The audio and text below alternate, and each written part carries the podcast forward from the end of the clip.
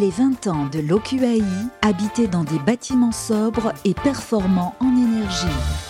Oui, bonjour à tous, rebonjour et bienvenue à tous ceux qui nous rejoignent pour euh, cette, euh, ce colloque sur les 20 ans de la qualité de l'air, euh, de l'Observatoire de la qualité de l'air intérieur. nous entrons dans notre session habiter dans des bâtiments sobres et performants énergie. Euh, pour commencer, alors la transition énergétique puis environnementale euh, menée notamment depuis ces 20 dernières années s'est traduite peu à peu en réglementations qui ont transformé la conception des bâtiments. Aujourd'hui, on le sait, un bâtiment se doit d'être donc sobre et performant en énergie. Mais quels sont les impacts en termes de qualité de l'air intérieur? Quels enjeux cela pose-t-il? C'est tout l'objet de notre session euh, d'aujourd'hui, donc habiter dans des bâtiments sobres et performants en énergie. Nos intervenants, Monsieur Derbez, bonjour. Bonjour. Vous êtes chef de projet Air intérieur et performance énergétique des bâtiments au CSTB. Vous allez nous présenter les enseignements euh, du programme justement bâtiments performants en énergie de l'Observatoire de qualité de l'air intérieur. Euh, à distance, nous retrouverons Monsieur euh, Yael Laverge, professeur et chercheur de l'Université de Gand en Belgique, qui mettra ses travaux en perspective au niveau européen. Puis, puis nous en discuterons avec Monsieur Patrice Blondeau, enseignant-chercheur de l'Université de La Rochelle, qui est également à distance, et Marie-Angèle Sanchez, Bonjour madame, qui est avec moi euh, dans le studio. Je suis ravie de vous accueillir. Donc vous êtes ingénieur suivi des innovations de l'agence qualité construction. Alors rentrons tout de suite dans le vif du sujet. Monsieur Derbez, je le rappelle, euh, vous avez donc mené euh, les travaux de l'Observatoire de la qualité de l'air intérieur bâtiment performant en énergie. Quels enseignements avez-vous tirés de ces travaux? Merci de me donner la parole. Euh, avant de vous présenter donc les, résultats du, programme bâtiment performant d'énergie de l'OQI, je voulais juste resituer euh, le contexte et dans quel cadre cette étude a été initiée. En fait, elle a commencé en fin 2011, début 2012, et euh, c'était une période pendant laquelle la RT 2012 était sortie, mais n'était pas encore mise en, en vigueur, et il y avait un vaste chantier de rénovation énergétique qui avait été planifié avec un objectif de 500 000 logements à rénover par an. Euh, en septembre 2012, la conférence environnementale pour la transition écologique a montré une vigilance particulière sur la qualité de l'air intérieur dans les bâtiments performants d'énergie.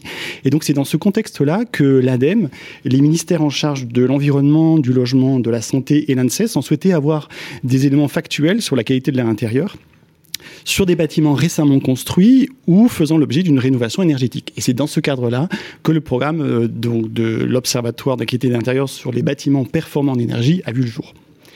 Alors, ce programme, euh, il se compose donc d'un dispositif euh, qui se scinde en deux parties. Le premier, euh, donc c'est un protocole harmonisé de mesurage, de collecte de données et de transfert d'informations. Donc, tous ces protocoles ont été élaborés par l'OQAI avec tous les collaborateurs, euh, avec tous les, partenaires scientifiques et techniques, donc du réseau de l'OQAI. Et ensuite, le deuxième volet, c'était une base de données euh, de référence qui est géré, validé par l'OQI et qui sert à collecter finalement toutes les données qui sont euh, recueillies sur le terrain par euh, les opérateurs qui mettent en place le dispositif euh, et le protocole harmonisé. Et ce, ceci nous a permis finalement d'exploiter ces données de façon périodique, de façon à dresser régulièrement l'état de la qualité de l'environnement intérieur dans ces bâtiments et aussi d'identifier de, des points de, vigilance et proposer éventuellement des pistes d'amélioration. Donc au final, il y a 32 opérateurs engagés dans le dispositif grâce au soutien financier de l'ADEME ou de cofinanceurs locaux comme les DREAL, les ARS, les conseils régionaux ou alors sur des fonds propres. On distingue trois euh, catégories de, partenaires. Les premiers sont les associations agréées de surveillance de la qualité de l'air, euh, dont quelques-unes ont participé au dispositif. Elles étaient en binôme avec les directions territoriales du CEREMA. Et puis, euh, on avait aussi euh, beaucoup de bureaux d'études. Euh, il y avait également, bien sûr, le CSTB, l'INERIS et un laboratoire de recherche universitaire. Euh, il faut savoir que 90% hum, des bâtiments qui ont été enquêtés dans, cette, euh, dans ce programme étaient des bâtiments à usage de logement. Donc c'est la raison pour laquelle j'ai fait un focus sur les résultats pardon, des, logements. Donc 128 logements occupés ont été, euh, donc, ont été investigués. Ils ont été sélectionnés sur la base du volontariat. Alors ça c'est la différence avec les campagnes nationales logement, école et bureau. Et c'était des bâtiments qui faisaient partie du programme Prébat. pour les bâtiments neufs, la majorité des bâtiments sont des bâtiments qui sont construits selon la réglementation thermique 2005, mais avec des seuils de critères de label énergétique existants tels que BBC 2005 ou... Euh, On le rappelle, BBC est un bâtiment de basse consommation. Exactement. Et il y avait très peu de, bâtiments qui étaient construits selon euh, la RT 2012. Et puis ensuite, les bâtiments rénovés devaient avoir euh, des critères de label type EFI Énergie Rénovation. Voilà. Euh, donc sur les 80 82 bâtiments, comme vous pouvez voir, euh, il y avait 28 maisons individuelles, 54 euh, immeubles collectifs. Donc qu'est-ce qu'on a fait concrètement? On est allé dans chacun de ces logements pendant une semaine à deux reprises, en période de chauffe et en période de hors-chauffe. Et à chaque fois, on mesurait les paramètres, ben, les indicateurs de, de, confinement, le CO2, les paramètres du confort thermique, température, humidité, des paramètres de pollution, donc les composés organiques volatiles, les aldéhydes, les particules, le, radon, le dioxyde d'azote. On faisait également euh, une inspection visuelle pour identifier la présence de moisissures visibles et on faisait aussi un prélèvement qui permettait de détecter l'activité fongique des moisissures, voir si une moisissure était en train de, de se développer. Et puis enfin, on faisait des mesures de pression et de débit au niveau des bouches de ventilation des VMC. Alors, qu'est-ce qu'on a trouvé? On a comparé euh, les résultats de la qualité de l'environnement intérieur de ces bâtiments-là avec les résultats euh, obtenus dans euh, le cadre de la campagne nationale logement, campagne nationale donc CNL 1. on a pu montrer que la qualité de l'environnement intérieur était globalement similaire, voire meilleure que dans le parc existant de logement, à quelques points près. Et on a certains points de vigilance qui, qui, sont apparus. On a des valeurs plus élevées de la température, des concentration de l'exaldéhyde et de l'alpha-pinène pour les deux saisons, concentration plus élevée pour le limonène en période de chauffe, et enfin une proportion plus élevée de logements qui présentaient une contamination fongique active, mais on avait euh, par contre une proportion plus faible de bâtiments présentant des moisissures visibles. C'était un peu une, une, découverte. Donc on a essayé d'expliquer ces spécificités. Euh, nous avons eu donc du coup recours à des méthodes statistiques euh, qu'on utilise assez régulièrement à l'OQAI avec nos, collègues statisticiens pour rechercher les facteurs qui étaient à l'origine de, de, ces spécificités. Pour ce qui est donc des, des deux paramètres de, de polluants, pollution j'ai pris l'exemple d'un des, des, terpènes, qui est l'alpha-pinène, et puis de l'exaldéhyde. On a pu montrer, euh, grâce au modèle statistique, qu'on avait une augmentation des concentrations de l'alpha-pinène lorsqu'on avait une présence d'ossature bois, c'est-à-dire que le, les parois du logement étaient en ossature bois. On a montré également que cette concentration d'alpha-pinène pouvait être expliquée par la présence d'un isolant végétal qui se trouvait juste au-dessus du logement, si ce logement est au dernier étage de, de l'immeuble, et aussi en lien avec la, présence de mobilier exclusivement en, bois. Pour l'exaldéhyde, on a également euh, l'incidence de l'ossature bois qui apparaît et le type de revêtement de sol. Euh, s'il était en bois, on avait une augmentation euh, de concentration d'exaldéhyde. Donc ces déterminants, on les a confrontés avec la littérature, donc c'est tout à fait conforme à ce qu'on avait déjà, on a déjà identifié. Mais c'est des, points qui sont quand même très intéressants parce que c'est vrai qu'on va en plus, on se dirige vers une réglementation environnementale qui favorise la présence des biosourcés, du bois euh, dans les structures, dans les panneaux, etc. On, en reparlera tout à l'heure, mais c'est enfin voilà, c'est très intéressant d'avoir ces, mesures-là. Alors tout à fait. Alors ce qu'il faut aussi souligner, c'est que pour euh, l'alpha-pinène et le limonène, à la différence des autres composés comme l'exaldéhyde, on n'a pas euh, de valeur guide ou des valeurs réglementaires. Mm. Il y a très peu de données documenté sur l'impact sanitaire de ces composés. Donc on a encore beaucoup de connaissances à acquérir. En revanche, ce que l'on sait, c'est que euh, en, période estivale, euh, euh, on peut avoir, grâce, à, enfin, en combinant les terpènes avec l'ozone, on peut avoir une production de formaldéhyde et de particules fines qui là ont un impact sur la santé. Et l'autre point que je voulais développer, c'était euh, les facteurs qui ont été identifiés euh, et qui expliquent la proportion plus élevée de logements qui présentaient un développement euh, fongique. Il y a trois facteurs. Donc le premier, euh, euh, il est lié à l'écart d'humidité absolue entre l'intérieur et l'extérieur euh, du bâtiment. à partir du moment où cet écart est élevé en période de chauffe, on a un, risque plus élevé d'avoir une contamination fongique qui se développe. Alors en fait, ça, physiquement, comment ça s'explique? C'est en fait, ça illustre le flux de vapeur d'eau qui se fait à travers la paroi, qui est généré par la différence de pression de vapeur d'eau entre l'intérieur du logement et l'extérieur. Et ce déplacement, il se fait euh, donc de l'ambiance de la plus forte concentration de vapeur d'eau vers la plus faible. Et donc en hiver, c'est dans les atmosphères intérieures qu'on a euh, des concentrations de, vapeur d'eau qui sont très élevées, à la différence de, l'extérieur. Et donc, du coup, on a ce flux de vapeur d'eau qui va se diriger donc de l'intérieur vers l'extérieur. Et s'il y a des points froids à l'intérieur de la paroi, on va avoir condensation. Mmh. Et donc, condensation veut dire eau liquide disponible qui pourrait euh, alimenter les moisissures qui se trouveraient là.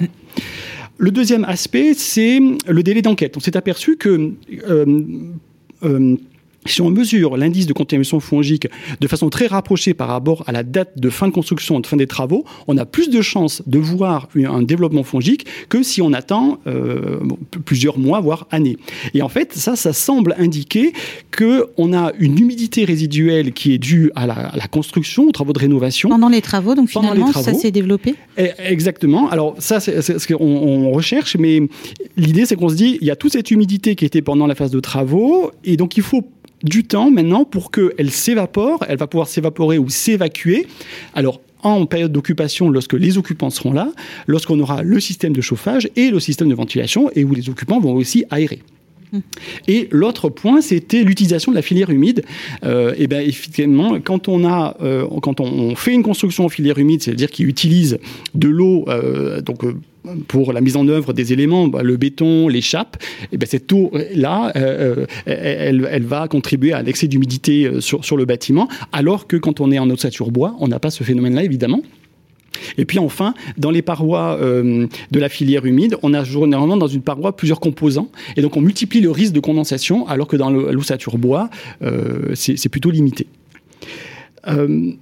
Je voulais après euh, euh, indiquer qu'on avait d'autres résultats de, ce programme que je n'ai pas présenté là. Euh, on a des, des résultats sur la qualité de l'environnement intérieur perçu par les occupants ainsi que leur satisfaction. Alors, dans les logements performants en énergie, on a fait un état descriptif et on a essayé de rechercher les, facteurs qui expliquaient la, perception des occupants. On a également fait un état descriptif de la qualité de l'environnement intérieur dans les bâtiments tertiaires, mais là, l'effectif était très limité. On avait 17 bâtiments. Euh, voilà.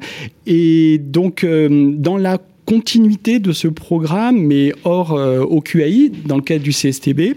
On est actuellement en train de finaliser euh, le projet qualité sanitaire et énergétique des rénovations, qui fait partie d'un des neuf programmes euh, du, programme Profil qui est financé par les certificats d'économie d'énergie où là on travaille sur la qualité de l'environnement la qualité de l'environnement intérieur qualité d'air confort et consommation euh, d'énergie dans des bâtiments rénovés qui ont subi une rénovation énergétique euh, voilà, importante. Voilà, donc j'ai fini ma, présentation et je voulais remercier tous les financeurs du programme, tous les opérateurs et les participants euh, à cette étude. Bah, on le voit encore, hein, une étude extrêmement euh, pertinente et intéressante, euh, justement, alors que ce profil, ces futures réglementations, on a besoin d'avoir euh, ces données-là. Alors avant de, avant de passer à notre discussion, je vais me connecter, enfin nous allons nous connecter avec donc Yael Laverge, vous êtes professeur et chercheur de l'Université de Gand en Belgique. Est-ce que vous pouvez mettre justement ces travaux en perspective au niveau européen? Comment ça se passe? Oui, merci. Ben, euh, d'abord, merci de, de nous recevoir euh, en distanciel comme ça. Euh, On est très content de vous avoir avec nous. J'aimerais quand même dire que c'est assez étonnant de, de voir trois intervenants néerlandophones s'exprimer en français pendant cette. Mais je vous salue tout à fait. Mais oui, on vous en remercie beaucoup d'ailleurs. Hein. Parce qu'on n'est pas, on n'est pas très bon en néerlandais en France, malheureusement. C'est juste un peu drôle, mais bon, euh, si euh, les diapos pourraient euh, être On montrés, ouais. Donc, comme vous aviez dit, je, on m'a demandé de, mettre un peu de perspective européenne sur la thématique des performances énergétiques et, et, la QAI. Et donc, prochain diapo, s'il vous plaît ça a déjà été évoqué quelques fois. Hein. Euh, pendant une période de plus ou moins de 20 ans, on, a fait une transition d'une construction plus ou moins traditionnelle vers une construction performante en énergie qui euh, met un accent très fort sur euh, l'isolation, l'étanchéité, la maximisation des, des, gains solaires, par exemple, et pour comme alternative pour euh, l'air qui, venait euh, par euh, euh, l'étanchéité, ben, on met un système de ventilation qui permet un flux d'air contrôlé. Donc ça, c'est un peu la transition qu'on a fait. Comme a été euh, dit il y a quelques minutes, prochain diapo s'il vous plaît, on, on voit que si tout est fait de manière plus ou moins convenable, ben, la, euh, QAI, dont ces bâtiments performants en énergie, est plus ou moins la même, voire même un peu euh, mieux grâce à la ventilation, euh, performante euh, que dans les, bâtiments traditionnels. On voit ça en France, mais euh, on voit ça aussi dans d'autres pays. J'ai ici mis quelques images d'une étude faite par Marc Abadi et quelques, quelques collègues à La Rochelle dans le cadre d'une annexe de l'Agence internationale d'énergie qui montre plus ou moins les mêmes résultats pour la Belgique. Euh, ok, prochaine diapo, s'il vous plaît. Euh, Alors, je crois que vous avez une, c'est une vidéo, hein, me semble-t-il, c'est ça? Oui, voilà. Euh, donc, vous pourriez peut-être nous, nous expliquer ce que vous vouliez mettre Oui.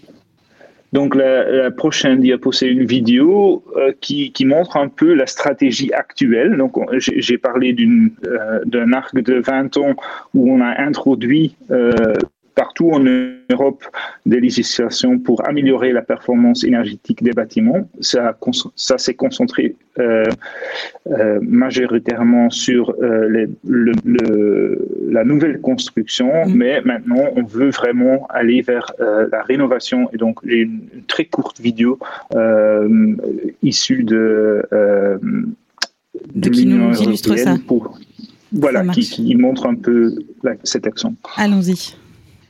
I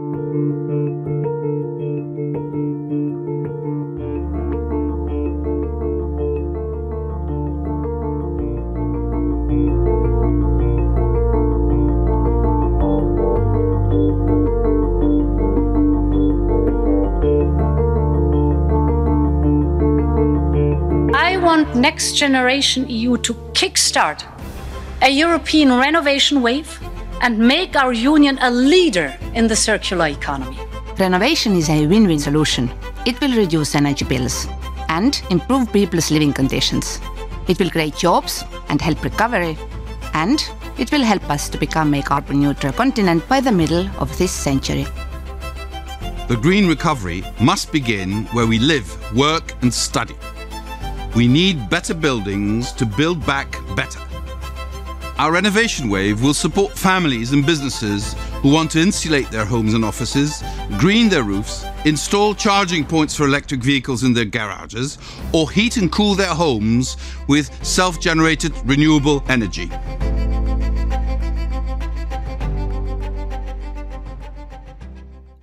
On voit donc oui euh, l'importance que, que l'Europe, euh, l'Union européenne met euh, désormais dans la rénovation énergétique. On a cette ambition bas carbone d'ici d'ici 2050. Alors c'est vrai qu'on a on s'est beaucoup attaché à, à, vous le disiez donc dans cette transition qui est d'abord énergétique à, dans le bâtiment neuf. Maintenant on va vers la transition environnementale, mais il est vrai que l'effort doit être monté et porté par la rénovation.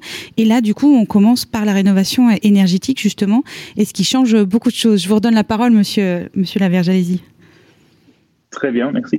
Oui, comme vous le disiez, comme ça a déjà été euh, évoqué quelques fois pendant la journée, hein, donc le mot-clé pour les 30 ans qui viennent, c'est euh, la rénovation. Pourquoi? Ben Parce qu'on a un parc euh, de bâtiments très important qui doit aussi euh, avoir la même transition qu'on a eu euh, pour la nouvelle construction. Donc, si on peut passer à la euh, diapositive 5, s'il vous plaît. Voilà. Donc,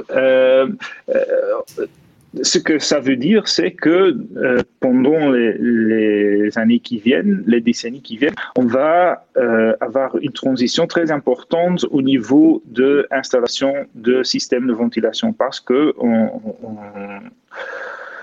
euh, estime que une, 25, une 25 de, de pourcents des bâtiments vont avoir une installation d'un nouveau système de ventilation pendant euh, les 25, les 30 ans qui, viennent.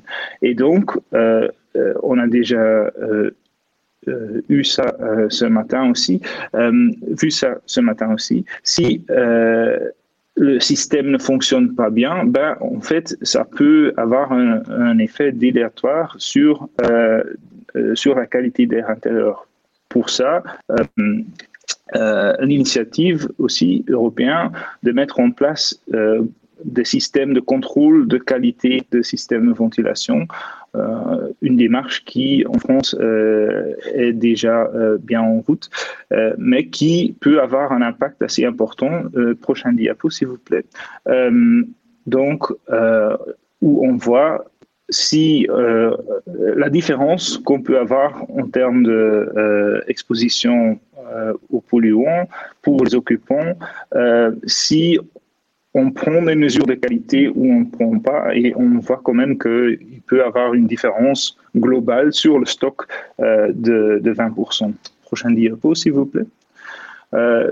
J'ai encore deux autres perspectives que, je voulais mettre en valeur. C'est d'abord les évolutions techniques, technologiques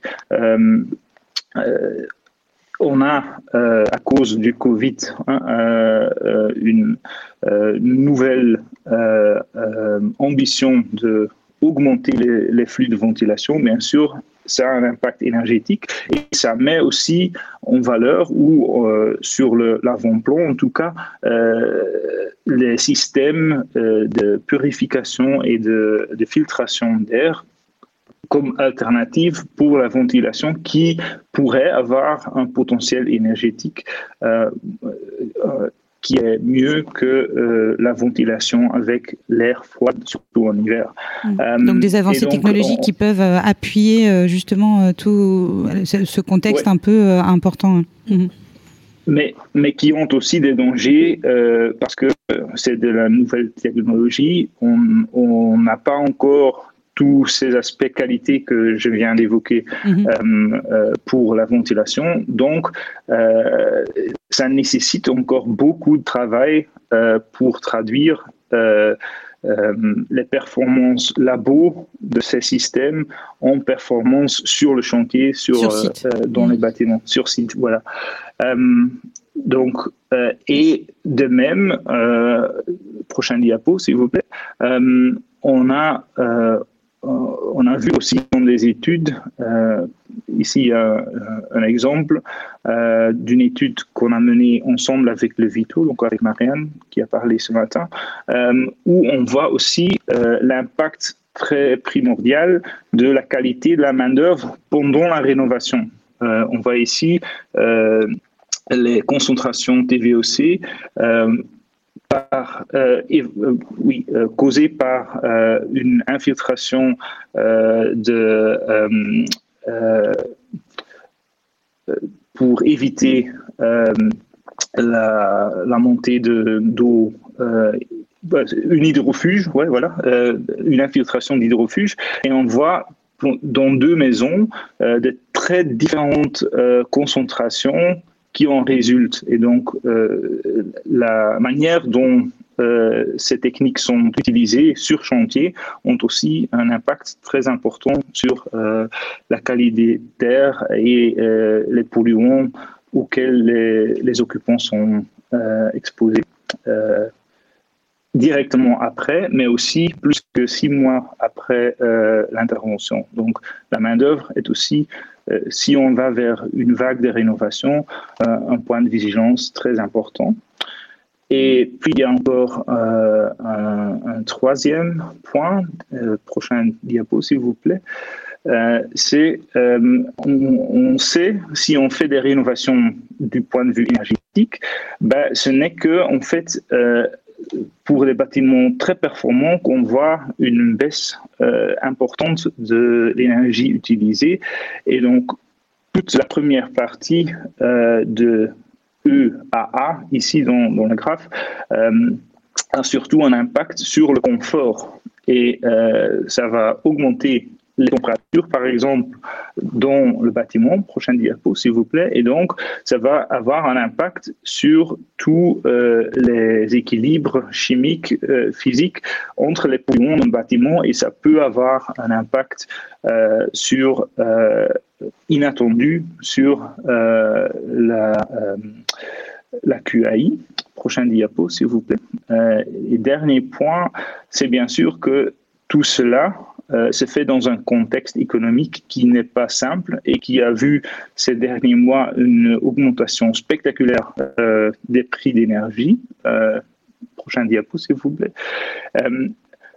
et en même temps, on sait déjà, même avec les prix qu'on avait avant, que pour, euh, ici c'est une étude euh, menée pour la Flandre, mais on voit plus ou moins les mêmes euh, conclusions dans des autres régions, c'est que plus ou moins la moitié des gens n'ont pas les moyens financiers et ne peuvent pas, même pas atteindre par emprunt les moyens financiers pour financer cette transition énergétique avec le bâtiment qu'ils ont.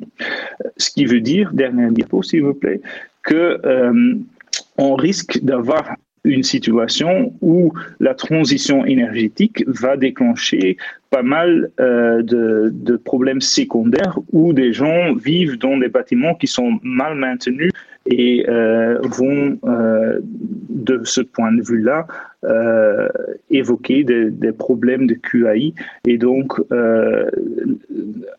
un, on, comprend que c'est un, finalement c'est cette cette dimension euh, touche l'ensemble. Voilà, on, parle de de problématiques euh, tant euh, bien, bien, sûr sanitaires et c'est aussi l'objet de, de, notre journée. Hein, on l'a on l'a beaucoup évoqué, mais voilà, ça a aussi un, beaucoup d'impacts économiques, sociaux et ça à, l'échelle internationale.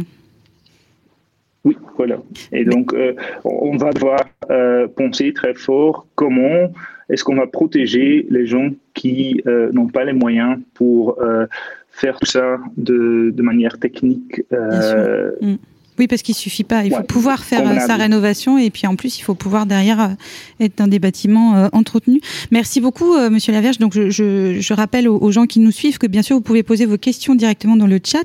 Euh, je me tourne maintenant vers nos, nos, deux discutants. Alors, il y en a un qui est à distance, qui est Monsieur Patrice Blondeau de l'Université de La Rochelle. mais nous avons bonjour Monsieur, merci d'être avec nous. Et je, je, me tourne également vers Marie-Angèle Sanchez de la de de l'agence qualité construction. Alors, alors justement, j'ai envie de commencer par vous euh, parce que on, on l'a vu, voilà, il y a la problématique euh, des, des bâtiments euh, aujourd'hui. Donc, faire des bâtiments sobres et performants en énergie, c'est super, mais il faut aussi s'occuper de la qualité de l'air intérieur, comme on l'a vu. quelle réaction vous avez par rapport à ce que vous avez entendu? Quels échos ça a fait à vos propres travaux? Très bien. Euh, tout d'abord, j'ai souhaité remercier l'OQAI de m'avoir euh, convié à intervenir aujourd'hui et les féliciter pour euh, ces premiers Argentins. Comme le QAI, depuis 2010, on s'est intéressé justement aux risques qui pouvaient entraîner ces nouvelles constructions et donc on a mis en place un dispositif qui s'appelle le dispositif Rex Bâtiments Performants, retour d'expérience sur les bâtiments performants, qui est une enquête des terrains et qui nous a permis de visiter en 2020 plus de 1600 bâtiments partout en France sur la base du volontariat, tout comme euh, sur le, projet euh, qui a présenté Michael, et euh, qui euh, nous a permis d'identifier des risques émergents en lien avec les bâtiments performants, que ce soit performants en énergie ou d'un point de vue environnemental ou sanitaire de, manière large. Et on a obtenu effectivement des résultats qui étaient convergents avec ceux du programme BPE, puisque euh, nous avons pu constater qu'effectivement, euh, il y avait un développement fongique qui était supérieur dans ce type de bâtiments et dès la phase chantier. C'est ça qui, qui, nous a surpris, chose qui avait moins été identifiée auparavant et qu'on peut relier à différents facteurs, notamment l'exposition des différents matériaux aux intempéries, donc des matériaux qui sont transportés, stockés ou mis en œuvre non protégés, d'une manière non protégée. également, cette interaction avec la performance énergétique, c'est-à-dire que dans les constructions performantes, il y a une étanchéité à l'air qui a été renforcée, il y a moins de fuites parasites, il y a une surisolation également, et donc, pour des raisons de vandalisme aussi, un confinement d'air intérieur à l'intérieur des, chantiers pendant la construction, euh, qui nous pensons est à l'origine euh, de, de, ces développements fongiques euh, supérieurs. Et comme Finalement, le chantier ne s'est pas assez aéré lui-même. Tout à fait. Ils, sont, ils, sont très, ils sont rarement aérés ou seulement pendant les moments dans lesquels on travaille, pendant des longues heures, euh, les week-ends ou euh, mm. pendant des périodes de congés. Et puis en plus, euh, les, les, planches ou les, les, matériaux qu'on a pu utiliser ont pris la pluie, ont été bâchés sans doute, mais bon, voilà, on ne sait jamais ce qui peut se passer. Ça, ça a des enjeux aussi. Tout à fait. Il y a des filières aussi qui sont traditionnelles, de type béton ou autres filières dont la mise en œuvre s'est faite en phase humide, qui contribuent de manière forte à euh, cette humidification en quelque sorte de l'ambiance intérieure des chantiers. Mais alors c'est pas dû qu'au chantier, hein. je crois que même une fois livré aussi, le bâtiment peut développer, on l'avait un peu entrevu tout à l'heure, euh, je crois que c'était dans la session de bureau me semble-t-il, euh, voilà, donc une fois livré aussi, ça peut se développer. Tout à fait, tout à fait. Bah, c'est vrai qu'on n'est pas rentré aujourd'hui dans les déterminants qui, poussent au développement, au développement fongique, mais est nécessaire la présence de cellulose, est nécessaire la présence d'eau et des températures douces. Et euh, on avait constaté aussi que de lors que les bâtiments étaient livrés et qu'ils avaient fait euh, l'objet des moisissures pendant la phase chantier, dès lors qu'il y avait des conditions euh, favorables qui s'est présentées, par exemple l'arrêt des systèmes de ventilation, on pouvait aboutir à des nouveaux développements fongiques et c'est quelque chose qui est régulièrement détecté quand il y a des fuites, par exemple, à l'intérieur des bâtiments et des petits dysfonctionnements euh, du système de ventilation. Et euh, par ailleurs, on a détecté aussi d'autres euh, interactions hein, entre la qualité de l'air intérieur et et la qualité de l'air intérieur que je peu détailler. Mais essentiellement, ce qui, ce qui a attiré aussi notre attention, c'est que euh, dans la plupart des bâtiments que nous avons visités, il y avait des dysfonctionnements, des non-qualités, voire des non-conformités vis-à-vis de la réglementation concernant les systèmes de ventilation. Euh, merci beaucoup euh, pour cet éclairage. Alors, Monsieur, Monsieur Blondeau, c'est intéressant justement de. On, a vu donc toute cette étude, ce que ce qu'apporte l'OKI. Euh, alors vous-même, vous, peut-être nous dire en, quelques mots, vous travaillez donc dans un laboratoire, vous traitez des problèmes de la qualité de l'air intérieur sur l'angle physique, hein, c'est bien ça. Donc voilà, les transferts et les transports de polluants. Donc j'imagine que tout ça est, assez intéressant aussi pour vous, toutes ces données qui, permettent aussi d'orienter vos, recherches. Mais alors du coup, on, on parle en plus d'une future réglementation. quelles solutions solutions peuvent être envisagées Comment est-ce que, à quoi faut-il faire attention Quelles solutions d'amélioration de la qualité de l'air intérieur peuvent être, envisagées pour ces bâtiments oui, tout à fait. Euh, en fait, c'est vrai que c'est très intéressant cette, cette session sur les bâtiments euh, performants en énergie et la qualité de l'air parce que c'est, il y a vraiment un cadre qui est donné par l'énergétique dans le domaine du bâtiment. On sait bien que tous les développements qui se font se font prioritairement pour des considérations de sobriété énergétique et de, climatique finalement, de, de changement climatique. Et c'est vrai que les développements en termes de qualité de l'air intérieur, ils doivent nécessairement prendre en compte cette contrainte. C'est d'ailleurs assez intéressant parce que pendant longtemps, on a considéré que qualité de l'air intérieur et performance énergétique, c'était deux notions qui était euh, antagoniste, c'est-à-dire qu'à partir du moment où on voulait avoir de la qualité de l'air, il fallait forcément consentir un coût au niveau énergétique, alors que le, le véritable euh, challenge, si on peut dire, pour tout le monde, notamment pour les concepteurs de bâtiments, pour les pouvoirs publics, c'est justement de concilier ces deux préoccupations, de trouver des solutions, des modes de construction qui concilient ces, deux préoccupations.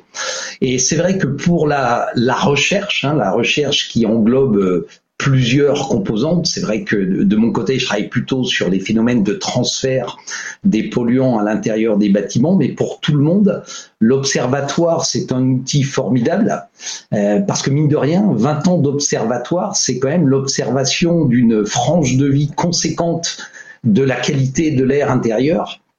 Et à travers les, données des campagnes nationales, notamment qui ont été euh, menée, on voit bien l'évolution des problématiques. C'est-à-dire que on sait qu'il y a des centaines, voire des milliers de polluants qu'on peut trouver dans les environnements intérieurs, mais à travers les travaux de l'OQAI, ben, on voit les polluants qui appartiennent plutôt au passé. On voit au contraire les polluants sur lesquels il faut travailler, qui suscitent de l'intérêt désormais. Et puis je dirais même qu'en se projetant un petit peu, hein, des, un des grands défis, c'est quand même d'anticiper par la réglementation, par la normalisation. C'est aussi à partir des données, et notamment de celles qu'a présentées euh, Michael Derbez, bah, c'est de se projeter à l'horizon 2050, à l'horizon 2100, bah, pour envisager ce que pourrait être la qualité de l'air intérieur euh, sous les effets du, du changement climatique. Donc véritablement, effectivement, hein, pour répondre à la première partie de votre question, l'Observatoire de la qualité de l'air est un outil précieux pour orienter toutes les recherches dans le domaine et un outil que, beaucoup de pays nous envient à l'international. Mmh. Alors justement, si on parle maintenant de, des solutions qui peuvent être envisagées, alors en plus vous, l'évoquiez, à chaque fois on, on, fait la balance entre euh, les, les, réglementations, euh, l'énergie, euh, etc. Et donc là, enfin, on Monsieur Derbez le, le, le, disait tout à l'heure, finalement, euh, par exemple, bah, quand on est dans du biosourcé, du bois, on va avoir des, des, spécificités. On a une prochaine réglementation qui arrive qui elle s'angle là-dessus. alors comment est-ce que comment est-ce qu'on peut avancer? Quel, quel type de solutions peuvent être peuvent-elles être envisagées Très bien. Les, les, solutions, elles sont, elles sont bien connues. Hein. Elles se répartissent en, en trois grandes familles. Euh, c'est le fameux triptyque hiérarchique et, et consensuel. D'abord, limiter les émissions au maximum par les matériaux, par les produits, par les activités que l'on pratique à l'intérieur. Ensuite, la ventilation, le renouvellement d'air pour limiter les concentrations, et enfin en dernier ressort l'épuration de, de l'air, en sachant qu'effectivement le, le contrôle des émissions, la limitation des émissions, c'est la manière la plus pragmatique, mais également la plus économique pour aborder le, problème. Et ce qui ressort aussi de, de l'exposé de, de Michael, euh, c'est que globalement, je crois qu'il ne faut pas tomber dans le catastrophisme non plus. La qualité de l'air, globalement, elle s'améliore dans le temps. Alors, quand on a commence à avoir un peu d'expérience dans le domaine euh, comme, comme je l'ai, euh, on voit ça à travers notamment le niveau de concentration de polluants bien connu, où on voit que les concentrations qu'on mesure maintenant n'ont rien à voir avec ce qu'elles étaient dans les bâtiments bien il y a 20, 30, 30 voire, euh, voire 40 ans. Donc ça, je crois qu'il faut quand même le souligner.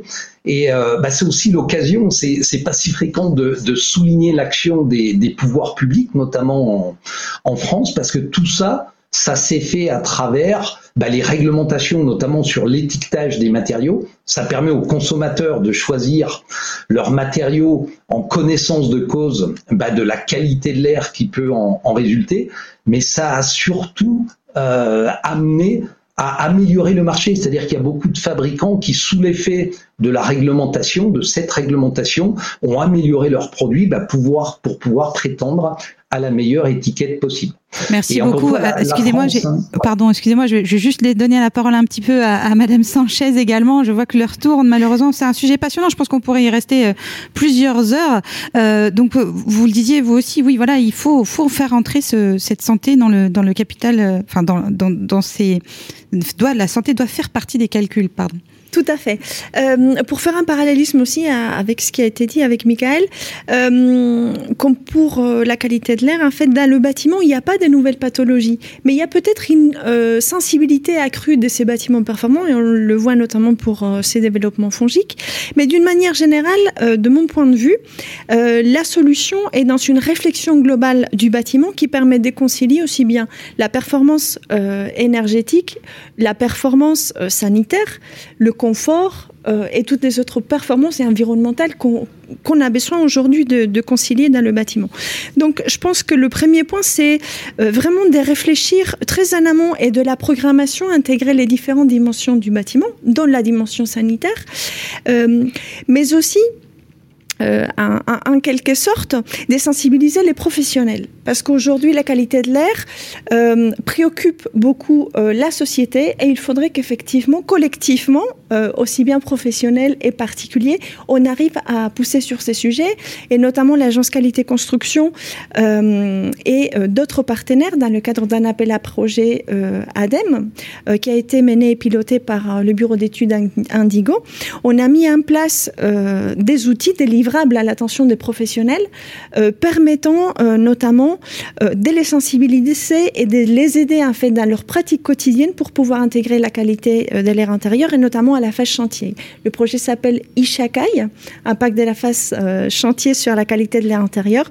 Et donc j'invite les potentiels professionnels connectés aujourd'hui à aller les, les, regarder. donc on, souligne une nouvelle fois, hein, une nouvelle fois la pédagogie, la sensibilisation, tout ce que apporte aussi l'Observatoire de la qualité de l'air intérieur. Alors peut-être un dernier mot, parce qu'on est un tout petit peu en retard, Monsieur Blondeau.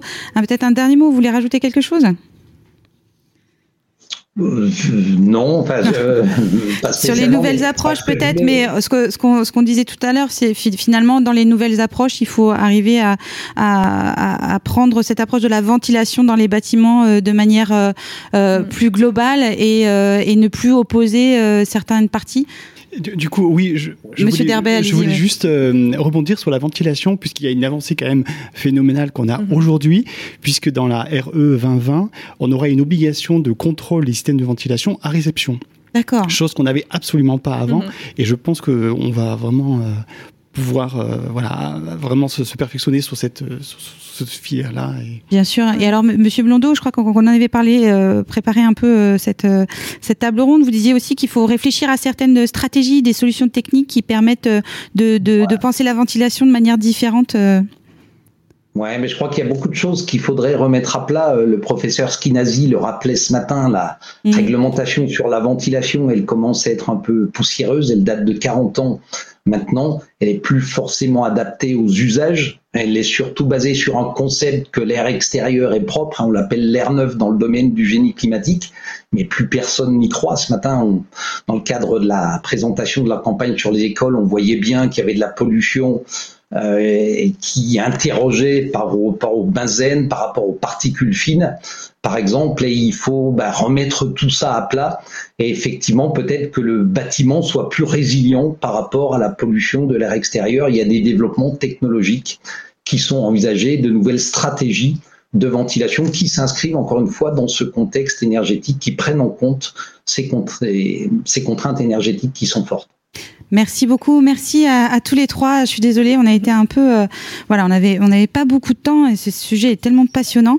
Euh, donc merci à tous les trois. Voilà, c'était la fin de cette session euh, qui concernait, pardon, les, bâtiments sobres et performants en énergie, la qualité de l'air intérieur peut être prise en compte également. et ben, écoutez, on se retrouve d'ici un petit quart d'heure. Voilà pour la, la suite de notre programme. Quel chemin parcouru depuis 20 ans? Les 20 ans de l'OQAI.